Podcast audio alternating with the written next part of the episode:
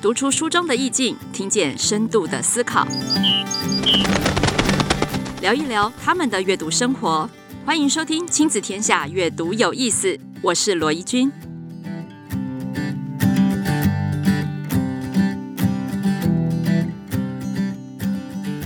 Hello，大家好，欢迎回来收听《阅读有意思》，我是罗怡君。今天我们的大来宾是来呃帮助家长解惑的这一集的。这个任务重大，为什么呢？我们邀请了一位专业的漫画家，而且这位漫画家呢，创造了非常家长都耳熟能详的好作品。我想最近大家最熟悉的应该就是呃用九伽马点跟天桥上的魔术师了。你看，连 Netflix 上面都还有这个用九伽马点的影集，所以也就代表这个图像的力量，甚至已经跨了媒体。那么今天我们就要邀请他的原创者阮光明老师来到我们的现场，请阮老师跟大家打声招呼。 Hello，各位听众，大家好，我是漫画家荣光明。哎呦，老师你讲台语呢？ 你今把学安诺，我我没有啦被安诺国台啦都。可以 啦，国台都可以哦，不然这整集我会很痛 苦。今天呢，邀请这个漫画家来，主要就是要让大家呃好好的聊一聊，我们来正视现在的孩子嗯嗯，喜欢图像、趋避文字、对，嗯这样子的一个特性哈。哈哈，那偏偏现在我们又特别讲阅读，嗯，然后长文的阅读，连考试都那个题目都要三百字以上。对，所以呢，在这种呃有学习的压力的状况之下，我们的孩子又这么的喜爱图像，对那老师是专业的漫画家，嗯所以我们很想知道，在图像阅读的这个本身。它可以怎么协助孩子去尽量的学习，或者是说怎么看待图像学习、图像阅读这一类的呃议题？嗯那我先想请呃阮老师跟我们分享一下，老师你小时候就很爱看漫画吗？我小时候就是很爱看漫画，那是确定的一件事，而且我爸妈会直接买漫画给我 看，阿龙没啊塔册吗？我喜爱党吹啦。 但是因为我家庭的教育就是比较开明一点，讲好听就开明一点，嗯哼他其实我父母对我们小孩子功课并不是那么的要求嗯啦，那就是反正就是考在全班五十个，你就考二十五名左右就好。取中间值，对，就为什取么中间值，因为嗯其实你今今天成绩太好的话，老师就一直很关切你们，关心你嘛，啊，或者是哦有比赛就去嘛，就去嘛。要你成为全校之对光，对，不你哦对？哦可能就会很烦。那你如果考得太后面，就是像跑步最后那几个，老师一定会盯，跑快一点，赶快跟上来，所以你也会很烦。那最好的方式就是在中间。把自己藏起来。对，那你偶尔考个前几名也 OK，让老师知道哦，原来你是有本事的，也不会太怎么样。对你就是，其实我觉得就取个中间值。我父母对我们的教育，而且小时候是因为我们大概都会有个阅读时间，哦，就是我妈妈她自己本来就会买很多琼瑶的书在 看，妈妈看的是然后琼 然瑶后对， ，OK，然后她就顺便买一套老夫子类似的漫画给我哦去看，因为为她会觉得图像的好处就是老夫子有很多成语，嗯，他的漫画几乎都是用成语对对对去去去铺陈嘛，对，有啦，我小时候也是有偷看过。对，所以其实我在学龄前很多成语都已经知道意思了。哦，对，所以他等于说，在你在读图像阅读的时候，其实已经隐性的在让你做一种学习。所以老师，你以前的阅读时光哦，就在看图像啦嗯，当然我爸妈还是有买那个什么一百个一一万个为什么啊，那个那个是但对对对 那对个是家喻户晓的，一万个为什么，就对是对叫对对叫你不要烦妈妈，自己去看答案。对对对，但是我们就不会去管他为什么，就把它冰在那边。 当有图像书跟文字书的时我候，还是会理选所当然一定是选图像书啊，对啊，为什么老师图像为什么对我们人类的吸引力这么大？因为我觉得我们文字还没有出来之前，就是图像在生活上一直出现嘛。有一棵树，你怎么知道树怎么写？是后来后来有人去发明哦，树刚开始可能用画的。那可能画就觉得啊、每次都要画一棵树好烦。他可能就发明文字，觉得哎几个简笔画就是哦，这是树，哦就像水，他就是画几个弯钩，哦这是代表水象。形文字就是这样，望对文生义嘛。对，就是嗯其实说我们现在的所有的，我不知道国外怎么想啦，但是对至少我们现在的读的文字就是就是我们现在看的东西，而且我们小时候也不认识字嘛，所以父母在介绍这个世界给小朋友的时候，就会跟你说哦，这是杯子，可是他不晓得杯子怎么写啊，可是我知道，嗯啊，对，哦以后我看到杯子，我知道哦，这叫杯子。然后是对啊慢慢因为小开，对幼稚园老师都会闪图卡嘛，对，有图卡，对不对？哦，就是先告诉你这个是典长的故是杯哦子，然后对背后才是杯子杯两个子字。对嗯，对，所以就是靠图像去记忆。对，就比如挖土机，他不晓得挖土机怎么写，一定了是解爸妈带他去，然后看到哦，这就是挖土机。对。对，然所以后老师认为图像跟文字其实真的它是绑在一起的绑东，在一起，没有分家的。对，对所以包括我们在听一些故事的时候也是，嗯，对不对？对。就比如说我们今天在陈述一件事好了，比如嗯说 在啊讲人家八卦的时候，哦，对，对对时候，对，就是你在攻把人拍歹机的时阵，脑筋画面特别多。对，我们就开始会去模拟那个状况到底发生什么事。哎，这个就是对啊图像在图播像放嘛啊，嗯对，所以其实图像跟文字，老师的意思是说，图像跟文字本来就没有分家，甚至对我们的文字是透过图像化才去学习而去来去学的。习而来的。所以照道理说，呃，这个不分家应该也是一直延续下去嘛。对嗯，那该怎么样让孩子从，比如说他在看漫画，那你嗯看小孩在看漫画哈，他都会一直按呢并轨啊，我们就一直翻页，嗯嗯嗯然后翻很快哦，嗯嗯然后没多久就说我看完了。对，好，那妈妈这个时候就会比较担心的是什么啊？你到底在看什么？嗯，好，你到底有没有看懂，或是你怎么看这么快？是不是都只有看情节？所以妈妈就会特别对这样子的现象感到焦虑。所以我想请问老师的是说，那到底阅读图像可以怎么个阅读法？嗯，怎么样？呃，让孩子即使他是看图，可是好像感觉又比知道情节可以再多学一点什么？其实主要是看这本漫画在讲述什么。比如说今天好，他读的一本书是关于介绍茶叶的事好了。嗯，比如说《艺人茶几》这本书，哦对对对不对对大对道对城的《对艺人茶对几他》在盖亚念出的时版候社，嗯，好，你今天在念的过程当中，当然就读故事嘛，对啊查怎么发展。那看完哦，很开心哦。但是你如果要慢下来去延伸，其实每个漫画的背景或者每个分镜，其实都有它可以延伸的东西。就比如哦说大稻城那时候的建筑为什么会这样盖哦，那一定是什么日本来的时候，然后或者是说早期唐山过台湾的时候来这边怎么盖，那时候盖的工法是什么，这个都是属于漫画里面没有去讲，但是你可以衍生出来去阅读的或者去探索的一些线索。嗯，就是其实漫画它并不是说只是说哦故事看一看，有时候我们是可以从里面去阅览一些里面隐藏并没有文字陈述的一些故事，一些细节，对这可能也是漫画家在创作的时候特别用心琢对磨，就像比如的，说我们在讲牛车好了，牛嗯牛车的发展，对，最早我们的牛车的轮胎是用木板木头去做轮子，嘿，好，然后到日治的中期才开始会有外面的塑橡胶轮胎嗯加铁架。嗯，对不对？就是它有一个演变方式，而不是对一开始就是我们现在看到就是铁架，然后就是外面橡胶，不是，它是一步一步这样衍生出来。哦，所以你们每次去画这些东西都还要考究，哎，对，要去考据。当然，我不能说每本漫画都这样子，但是至少 说，也许有些比较有良心的漫画家或者是创作者，他会去注意到这一块，或者他会注意到说，哦，现在是。西元几年那个时候的牛车到底长什么样子，你就不能乱嗯画，不然这的跟对电影在讲那个场景有没有很像，对对不在对？铺陈的时不是候常常会有一些电影被人家挑战说啊，这个不要看啊，嗯那个时候根本就不会有这个东西。对对，对大概的对意思是对这对样，嗯是这样。但是有时候也是没办法，因为真的那借不到嘛。借不到，或者是那个道具真的就没了，但是漫画家不能有这个理由，因为 他可以他是用画画 的。对，概括对，哎、所以小孩子，我知道孩子们现在哈最容易进入的故事是什么？是三国。 嗯，哇，你看那个青少年读物哈，三国的相关的衍生的著作物对非常的多。，对对，所以光游戏也很多啊，哦，对啊，真的哎。嗯那所以像三国就是一个很好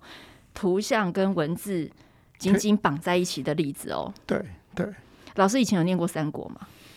我他嗯们都是看戏剧居多，跟漫画居多。那老师，我们历史念到三国的时候，你有什么特别的感觉吗？那一段会比较认真听课是一定的啦。是哦哈，因为其实每次在看历史课本的时候，我其实本身我啦，我最讨厌就是背什么《马关条约》几年，然后说谁跟所以谁听签说你那时候就在画课本，是不 是？啊。对了，因为我那时候其实我像我的习惯是每个学期一开始就是先翻课本，对，哪些有空白页先做记 号。如果这一段是我不喜欢的课，我就是开始画图。对哦，各位家长请安 心，对好不好？没有关系，你的孩子不是唯一一个。 好，请继续，老师你怎么上课的？啊，但是比如说该背的，那就是死背就好了啦。对啊，对，那只是说你怎么透过，如果说今天老师在教这一堂课的时候，嗯，他有跟你讲说背后的故事，也许你在背的过程当中就会特别的容易，容易，或者对是记忆深刻，而不是说叫你死背啊。比如说我们讲《诗经》好了，“关关雎鸠，在河之洲，窈窕淑女，君子好逑”。嗯，那光是背这样子背，你就死背，其实背很不太痛苦哎、一对下，就但忘是记。如果说你今天去形象化，就是哦，一个男生在河边散步，看到一个女生在采荇菜 啊，婀娜多姿，很漂亮，然后呢就觉得哇，好漂亮哦，就是一个痴汉， 是，啊 所以他哎就呀，写老师你好适合去教小朋友念书所以啊。所以他就写完这个诗句。那你看用图像去解构它的分镜，或者是你将它图像化，他在背这个东西的时候就会特别的快。哦，所以老师回，我觉得这个这一点可以回应到你刚刚讲的那个、嗯图像跟文字嗯合在一起。对那我们家长怎么样利用孩子对图像直觉式的思考跟对喜爱，嗯，然后而哦引导而他且变你成可以学，习？而且你是可以从图像去延伸更多的文字出来。哦，哦，就比如嗯说河边你有芦苇嘛，那芦苇你就可以去调查芦苇哪边的河长的芦苇不一样，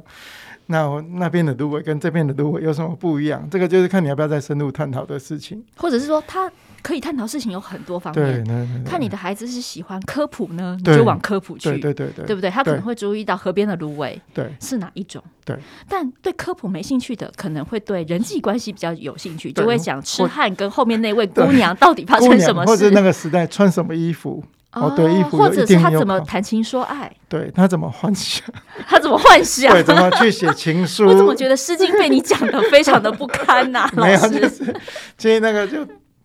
就文雅的说法跟俗的说法，那老师说的好，因为现在很多孩子写文章也都写很口语，对对不对？好，对很对网路文、对火星文。对对对但你刚刚说到一个重点啊，就是比如说拿《诗经》来说好了，嗯明明就是一个痴汉在那边幻想，嗯可是你给他那个图图像，有了前景、中景、后景，对，然后呢，随着这个痴汉的幻想，开始从风景开始介绍，开始背，嗯然后慢慢怎么？还讲那个讲的比较文雅，对，怎么？我觉得那个就是父母可以帮忙、哦帮忙一起去教。去去去引教导他，然对后因为因去为赏析的，直白当然是最容易的一件事嘛。是的，我爱你，就三个字就结束了。但是你要再怎么去陈述“我爱你”这三个字嗯，啊、因为怎么样怎么样怎么样，我爱你，这个就你就是变成一个文章出来了嘛。对，所以我觉得，如果小孩子，我觉得是因为我们现在的讯息都很快，嗯，然后也很简短，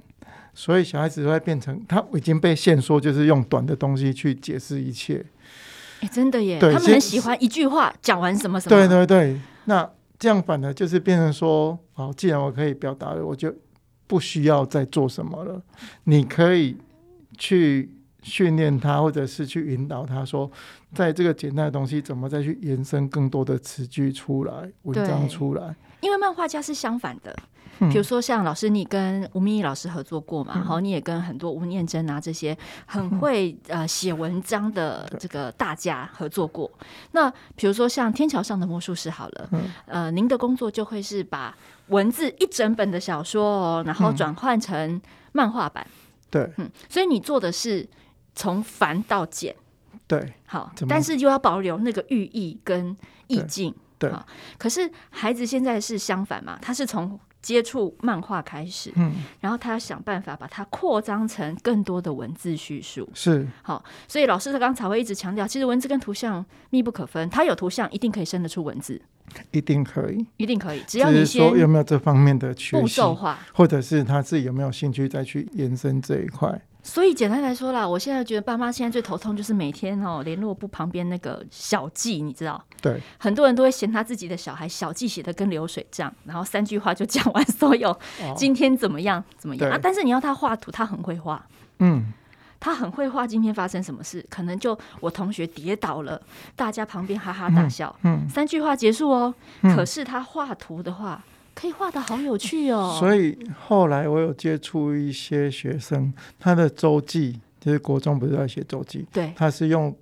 图几格漫画这样子对或者是图文书的方式去书写也 OK。哦，图文书。所以呃，在这边也可以建议我们的家长，只要孩子有图像的能力，一定有，因为那是我们的本能。对对对嗯好，他听到一段文字，脑筋就会有四 D 图像出来了。对，那慢慢的，呃，把他孩子可以用画的，也可以用想象的，但是请他去形容他自己脑袋里面那个画面，也许他的字数就可以慢慢的变多，是我觉得那个是慢慢去引导他，嗯或者是让他慢慢的练习书写这件事。不然其实，哈，小孩子刚出生，你还没有学写字的话，他当然就是拿笔上面涂嘛。嗯对，就画一个圈圈，说是爸爸，这是妈妈，嗯有什么 特征？妈妈是卷头发，他就画一画、嗯嗯嗯啊。但是他可能边画边碎碎念，对不对？啊，对耶，其实那就在讲故事了嘛。是的，那只是说长大一点，学习文字之后，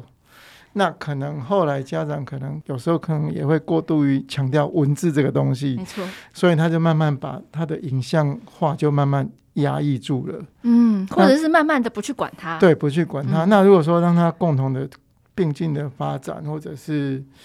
因为这个时代，你不可能再去进这些东西了，因为随便上网都可以看到这些影像，什么是图啊，像。电玩也是动画嘛，对你还不如嗯直接就开放，然后只是说，在他要简短这些文字的时候，再怎么去教增他加学去丰增富。对去丰富这些文字。嗯，因为刚刚老师讲的很好啊，其实老师自己本身就是不断在文字跟图像当中去切换嗯跟转化，嗯否则你不可能去把一本厚厚的小说转化对成大家好喜欢好喜欢的漫画。有些人从漫画进入才看的，才会进一步去翻吴明义老师的小说。嗯，好那在这边，我们就顺便再用老师的这个亲身创作的例子，再跟家长模拟一次。好，老师，你文字跟乐呃跟图像创作这中间是怎么转换的？你可不可以以天桥上的魔术师呃、嗯这个过程，比如说你会先看小说吗？小说然这后一你定怎是要么先怎么下看？去？对，好，首先就是我一定要先把这个短篇小说的故事全部读完。嗯，那可能我我会读个五五六遍以上。五六遍哦，对，至少就至少把它读熟了，然后我会可能先休息一阵子，先放着。那过几一个礼拜、两个礼拜，看我还记得哪几个桥段。哦，那个来对我们来讲就是一种很筛选欸嘞，对，就是很重点的一些东西，你才不会忘记嘛。对，其实会忘记表示不重 要，也不是不重要，它也许只是一个带过过场，场或者是一哦个带情绪的过去。嗯嗯嗯，那你知道哦，这些图让你记得记忆深刻，其实是因为有图像在你的脑子里。哦你就怎么把这个东西落实出来？那你在画的过程再去对照他的小说，哦，看哪边有什么遗漏的，因为我们可能记得都是那些比较重大的转折， key 卡，对，就是那些哦 key 卡对重大的，那你就会去用文，就是再回去看原著怎么去补这些东西。嗯，对，那你就可以去取舍，说哪些是可以用图像的，哪些是可以用保留文字的方式，这个你就去嗯想。嗯，去自己，因为每个作者都有自己的秋楼啦，也不一定说哪个方式是对的。嗯对，不同漫画家他诠释的对但角度跟保留的东西不一样哦。对也许他觉得这一段是重要，但是对我来讲，我觉得哎，那只是一个还好，啊，我我喜欢这一段，我就会强调这样子。所以大家如果去看《天桥上魔术师》的漫画版，嗯，那也可以看到，呃，阮光明老师在里面也加入了他的视角，去修饰、去裁剪这个短篇小说在图像上面的表现方法。嗯对对对，嗯，那这个可能也是呃吴明义老师非常喜欢的，因为他觉得哎、又加入了你的观点，一个读者活生生的观点。对我觉得这是跟作者自己本身个性有关。有些作者就很开放，他希望就是看到除了他原著以外不一样的东西嘛。对，因为引发了另外一种创作对，。像温念真导演是很开放啊，他就说、嗯啊，随随便那个 band 我给你可以别忘就就记，在这个范围里面去编嘛，因为啊，但是像吴明义老师跟吴念真导演的东西就又不一样嗯哦，因为吴念真他本来就是已经戏已经有戏的，他是舞台剧一场一场很明确，哦所以他改编过来的时候反而会比较简单一点，因为他已经有图像，对，而且它的文架构因因为已经很明对确很了，明所以你确能了修剪的有有限。对，也许我只要把本来中间的桥段拿来前面演，就是让它有一个时序改变，那是就觉得哎、好像这个是一个新的东西。没错，所以其实光是图像就可以衍生非常多不同的思考逻辑。对对，嗯，我觉得那个就是看，比如说小朋友他今天出去玩了一整天回来，那我觉得可能在聊天过程，父母就可以去引导他怎么去讲今天发生的事，嗯，因为其实他在回想的时候，就是画面在回想了嘛。对，倒带， 对，就在倒带，我就在说故事的嘛。好，那啊，比如说我举例好了，一个小朋友回来就是膝盖受伤了，父母一定会问说为什么受伤，他就可以说哦，在流体怎么谁推他，那为什么推你啊？就前面又发生什么事他来推你，这样就是一个在拼凑一一一没个错故没事错，的拼过凑程细节跟时空的这个前后顺对序。对，那那当然你说小孩子当然可以说啊，不管你的事就结束所有的话题， 对 但是我觉得，如果说今天要有个小孩子来，你要怎么去引导他？就是比如说，你就问他这个问题，嗯，他就会回答。那再就这个回答再去产生另外一个新的问题，他就会再回答。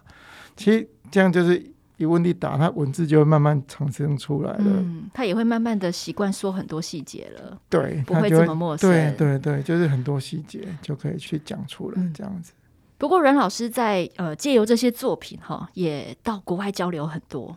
嗯，参加过很多国际的呃漫画节，呃不晓得国外啊，他们看待漫画或图像小说，因为现在国外很流行图像小说，嗯嗯他们对于图像的这个思考或者是在教育上面的一个定位，跟台湾有什么不一样吗？呃，我觉得他们在看图像的东西，我觉得已经本来就是一个很生活化的一个，它等于说已经算是书的一个部分啦。好，比如说我们现在看的小朋友的绘本好了，嗯它也是一个图，很简单的对文字。但是我觉得它厉害的地方，就是今天九十九岁的阿嬷在看这个故事的时候的感触，跟小孩子看的感触不一样，但是他们是可以共同读这一本。嗯，他不会说我今天过了五十岁，哦，我不再看图像了。觉得绘本很浅，不会，对，就是我今天我我有看过，就是当我们去参加那些角的时候，我曾经看过，就是爸爸妈妈抱着小孩子，然后拿着板凳排队，然后在等作者签名的，就他们就是很多是这种。等一下，老师，这个台湾也有 啦，但现在就是 吼，你知道长大之后小孩就就变了一个样。 我比较好奇的是说，那国外他们，比如大孩子，嗯，或是啊国中大学生，对对对，或者是成年人，他们怎么看待漫画这样的一嗯个文本？他们可以就是我有看过一个场景，就是有老师教授，大然学后教授，对，然后去选一个漫画。嗯哼，然后这个就是他们这一次要上课的的阅读的教文材本对的教材，然后就小同学都要读，然后就可能我在草草地上就开始讨论你看到了什么，就有点像读书会的方式嗯，去去阐述。但因他为们选的是漫画，对选的是漫画，不一定是都文字，就是我有嗯看过他们在就是选一本漫画，然后就一直拉着在那边讨论。所以我在试想，如果说我们大家来坐下来讨论的一本书是漫画的话，嗯那到底要怎么讨论呢？比有如说，该怎么？老师，你可以跟我们分享一下。那到底，如果就你的角度，因为你当然你的讨论方式不需要跟那个大学教授一样，而是说，如果是由你来跟大家讨论这个图像、这个漫画，你会觉得邀请孩子或邀请读者好了，呃，他来注意什么事情吗？或者是你会怎么引导大家来讨论这本书？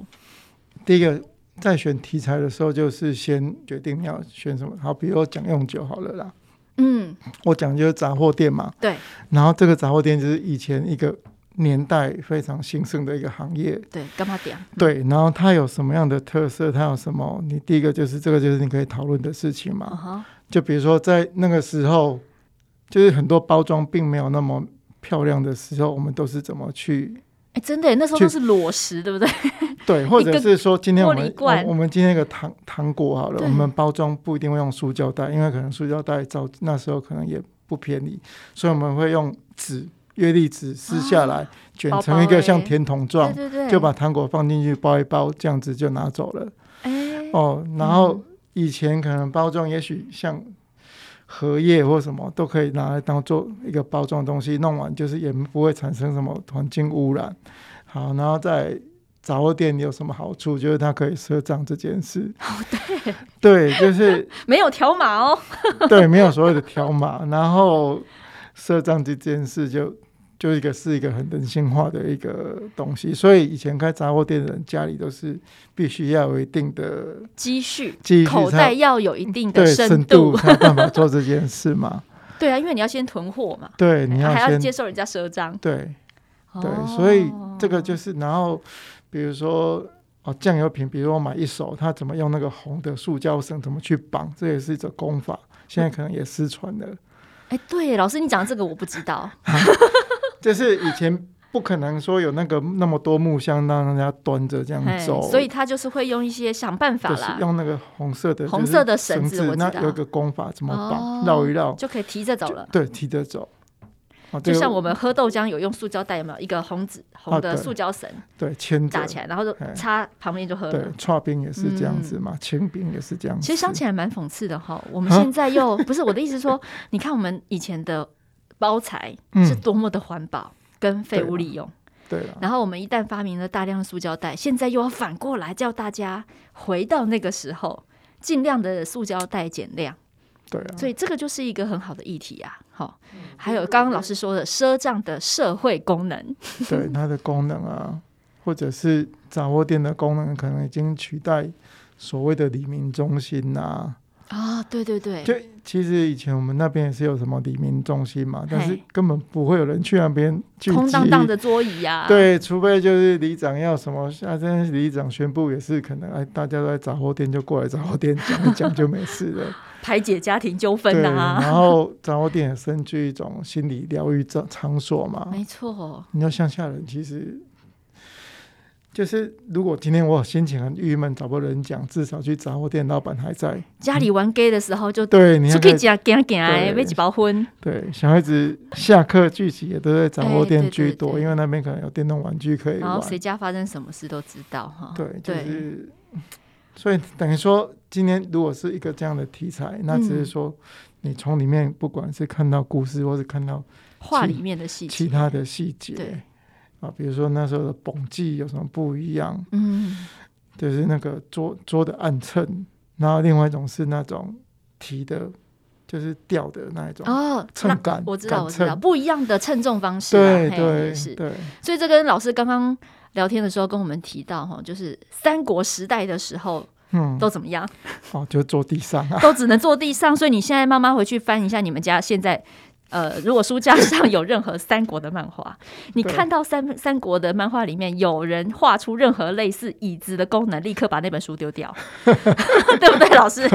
因为那就不要康了嘛。对啊，哦因为表那个示年代都还没有那个椅子年代，没有椅子，椅子是对什么时候开始发明出来的？嗯宋朝还是唐朝的啊时候，就是皇帝有说赐座 啊对的那个座哈哈，才会有椅子哈，所以这也是一个很有趣哦。一个好的图像里面藏着呃，也可以有比文字更多的细节在里面。对，只是对你有没有把它这么多的线头藏在那里面？对，因为漫画必须要做的就是我说刚刚提到，就是有些东西必须考究，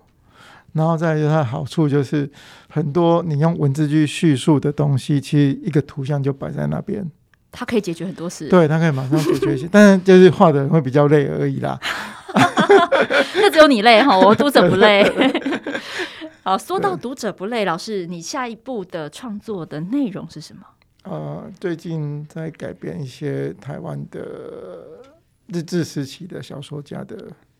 台湾对对日治时期的文学小说。对对对对对嗯文，学小说，哇，这非常好哎、因为我们的孩子现在已经离那那个时候的小说很远了。对，很远。其实，其实老实讲，我还没有画之前，我只听过，但是并没有去真的去认读去过阅读。对，嗯，然后其实那时候的书写，可能都是也是一种比较，虽然他是说用台语书写，但是书写过程都是会一些比较简便的方式，因为它毕竟是短篇。对，那或者是说那时候报道可能报纸上的篇幅截有录而已嘛，有限嘛嗯没错，对，所以哎，我怎么在这些小短短的小说，怎么再去延伸，或是哎，也许我必须再去跟更多文学作家去讨论。这个也是我慢慢等于说，我是从事这个时候才慢慢去学东西，要获获取对啊，所以新的老师，东你是西你的意思是你本身自己也开启了另外一个新的起点，对你借由这个台湾日志文学对要来创作这个东西，对所以你开始扩展了。那这个对扩展的知识跟学习跟资料收集当中，当然也包含了大量的文字阅读。对，还有那时候旧照片啊，旧图像、啊，没错，那时候的房子头高高处怎么弄啊，怎么结构啊？嗯，你今天不可能乱画嘛？不能不是对啊，不然就中了刚刚三国椅子的那一对，招就嘛。是你那时候的房子 不可能哦，每个人都是水泥墙，也不知道是地板一定都是磨石子、对，那时候可能都还没有，还没有有钱人才有模式对有纸，钱才有乡下模式可能就是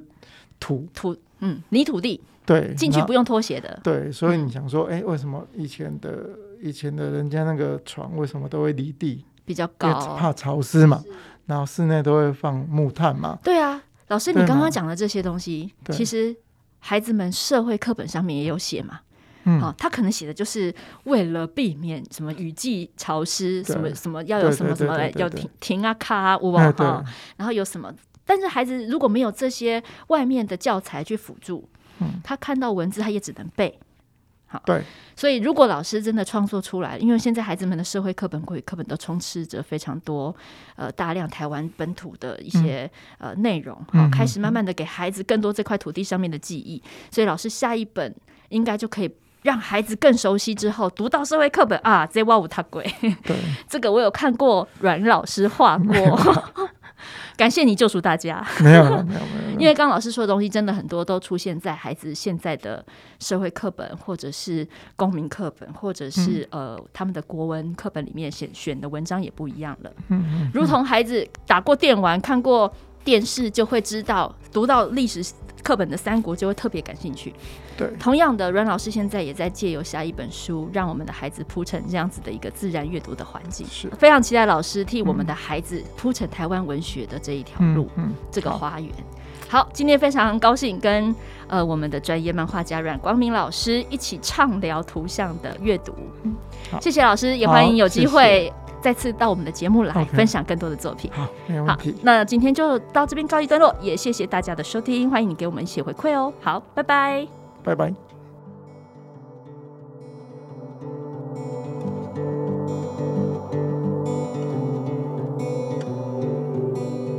亲子天下 Podcast，周一到周六谈教育、聊生活，开启美好新关系。欢迎订阅收听哦。Apple Podcast 和 Spotify 给我们五星赞一下，也欢迎在许愿池留言回馈。我们下次再见，